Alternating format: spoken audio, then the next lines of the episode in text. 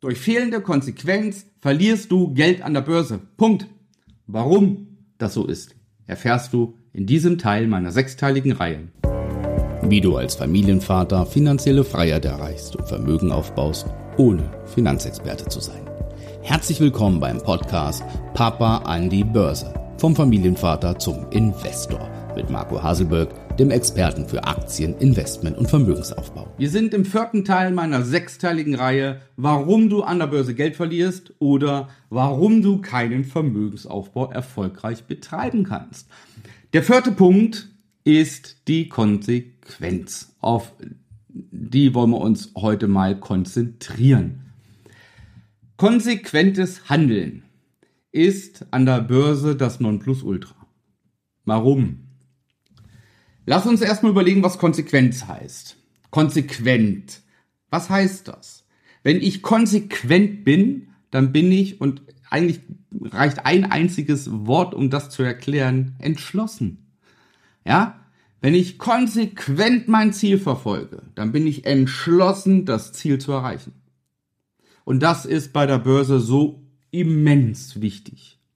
Liebe, liebe Freunde der Nacht, es ist so immens wichtig und ich vermisse es bei aber, aber vielen Leuten, die an der Börse handeln. Es gibt ja sechs Gründe, warum man an der Börse kein Geld verdienen wird. Neben, ich habe keine Strategie und so, ist klar. Ich setze mal voraus, dass du das hast, dass du eine Strategie hast oder ein Regelwerk oder fachlich weißt, was du tust. Dir fehlt es aber noch an, der, an Charaktereigenschaften, das umzusetzen. Und unter anderem ist es die Konsequenz. So. Und in allen Bereichen. Wir, ich möchte mal drei Bereiche durch äh, beleuchten. Der erste Bereich ist, ich lege langfristig an. Und das betrifft, glaube ich, die ganz große Mehrheit. Ja, du hast einen ETF-Sparplan, du hast Aktiensparpläne, du hast ein Depot, was du monatlich besparst. So, und jetzt hast du dir hoffentlich Ziele gesetzt. Zum Beispiel Rentenlücke schließen oder wenn meine Kinder volljährig sind, sollen sie Geld bekommen. Ich möchte mit 50 nicht mehr arbeiten. Ich möchte meine Stunden reduzieren, was auch immer. Du hast ein Ziel und irgendwann in 15, 20 Jahren mögest du dieses Ziel erreichen, wenn du monatlich Betrag X sparst. Die Höhe der Summe spielt jetzt hier keine Rolle. Warum so viele Menschen dieses Ziel nicht erreichen, obwohl es das einfachste der Welt ist, Vermögen zu werden, ist die fehlende Konsequenz. Sie sind nicht entschlossen genug. Warum? Ja, weil das Ergebnis der Zielerreichung ziemlich weit in der Zukunft liegt.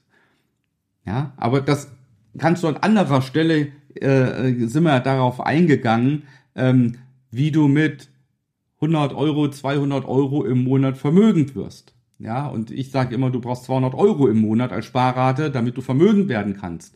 Ja, das dauert dann aber 15 bis 20 Jahre. So, und jetzt sagt mir ein 30-Jähriger, okay, alles klar, ich mach das und dann bin ich 45, so alt bin ich jetzt, und mit 45 bin ich vermögend. Jawohl, das wirst du sein. Wenn du konsequent bist.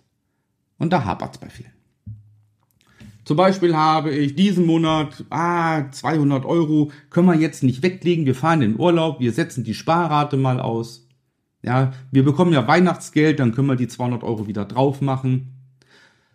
Ganz kriminell wird's, wenn das Depot erstmal eine, eine Schwelle erreicht hat, bei der man weich wird. Das heißt, wenn ich jeden Monat 200 Euro spare, dann habe ich nach einem Jahr roundabout zweieinhalbtausend Euro auf dem Bankkonto. Hm. Okay. Aber in fünf bis zehn Jahren sind auf diesem Depot fünf bis sechsstellige Beträge. Das heißt, irgendwann habe ich mal 50.000 Euro auf dem Depot. So, und jetzt geht's darum, ah, ich würde so gern auf die Malediven fahren, aber der Urlaub kostet 2000 Euro mehr als Italien auf dem Campingplatz. Hm, lass uns doch die 2000 Euro von dem Depot nehmen für die Altersvorsorge. Da sind doch schon 50.000 Euro drauf. So, also werden die 2000 Euro darunter genommen. Das heißt, es fehlt die Entschlossenheit, für 15 bis 20 Jahre jeden Monat 200 Euro zu sparen, ohne Ausnahme. Durchzusparen. Und aufgrund der fehlenden Konsequenz schaffen es die Menschen nicht vermögen zu werden, die solche Langfriststrategien fahren. Der zweite Punkt ist, wenn ich Aktienhandel betreibe. Ich betreibe aktiven Aktienhandel und ich muss konsequent mein Regelwerk einhalten. Konsequent. Ohne Wenn und Aber. So, und wenn ich dreimal verloren habe mit dem Regelwerk, dann gehe ich dem vierten Trade genauso ein. Mit der gleichen Positionsgröße, mit dem gleichen Risiko. Mit dem gleichen Risiko und gleichen Money Management. Und manche sagen dann, ah, die Woche handle ich nicht. Ja, das ist mir, die Börse geht alles rauf und runter, mache ich nicht. Obwohl das Regelwerk vielleicht sagt, du darfst und du kannst. Nee, mache ich jetzt nicht und mach dann mal und hm, jetzt steige ich ein, okay, aber nee, den Gewinn nehme ich jetzt nicht mit, obwohl das Regelwerk sagt, take profit, nimm es. Ja, das heißt, es fehlt im gesamten Handeln die Konsequenz.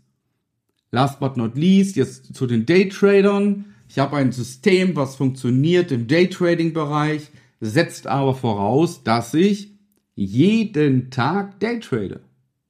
Das Wort heißt ja auch schon Daytrading, Day, Everyday Trading müsste es heißen. Ja, Jetzt habe ich ein Regelwerk, das funktioniert. Es funktioniert aber nur, ich habe es evaluiert, vom Montag bis Freitag. So. Warum? Weil ich Montag verliere, Dienstag gewinne, Mittwoch gewinne, Donnerstag verliere, Freitag gewinne. So, was ist denn, wenn ich jetzt gerade am Freitag keine Lust habe? Dann habe ich nicht drei Gewinntrades und zwei Verlusttrades, sondern habe ich plötzlich zwei Gewinntrades und zwei Verlusttrades. Das heißt, meine Trefferquote ist dann schon bei 50 Prozent und nicht mehr 75. Und wenn es mir zufällig an einem Montag, wo ich gewonnen hätte oder so, wenn es mir da schlecht geht, dann kann ich auch nicht, habe ich ein Gewinntrade, zwei Verlusttrades. Und schon gehe ich pleite.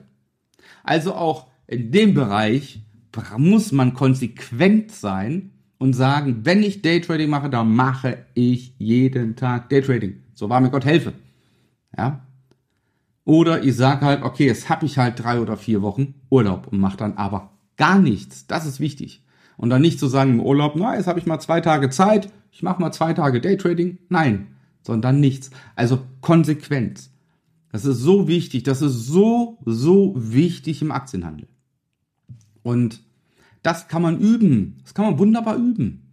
Ja, setz dich hin, nimm ein Demokonto, ja, setz dich hin, ähm, du hast dein Regelwerk eventuell oder willst eins erstellen dann sag doch mal, dass du zum Beispiel jeden Tag Daytradest im Demokonto. Ja. Sag doch einfach mal zum Beispiel, dass du dir mh, hm, jede Woche 10 Euro weglegst. Immer montags um 15 Uhr zahlst du 10 Euro auf dein Konto oder überweist genau montags um 15 Uhr 10 Euro auf dein Sparbuch. Und das mach einfach mal acht Wochen, um zu sehen, kannst du konsequent sein. Also es gibt so ein paar Sachen, wie man sich darauf vorbereiten kann. Oder du bist schon konsequent. Wenn du generell im Leben schon konsequent bist und dir fällt es nicht schwer, herzlichen Glückwunsch, dann hast du den Punkt schon mal hier an der Stelle überwunden. Sollte dir Konsequenz fehlen, ist es nicht schlimm. Auch das lernst du bei mir im Coaching. Bewerben kannst du dich wie immer unter www.marcohaselberg.de. Wir besprechen dann kostenfrei, ob und wie ich dir helfen kann. Und in diesem Sinne sage ich jetzt Tschüss, bleib gesund und wir hören und sehen uns im nächsten Teil dieser sechsteiligen Reihe. Worum es geht, verrate ich noch nicht. Bis dahin, alles Liebe, dein Marco.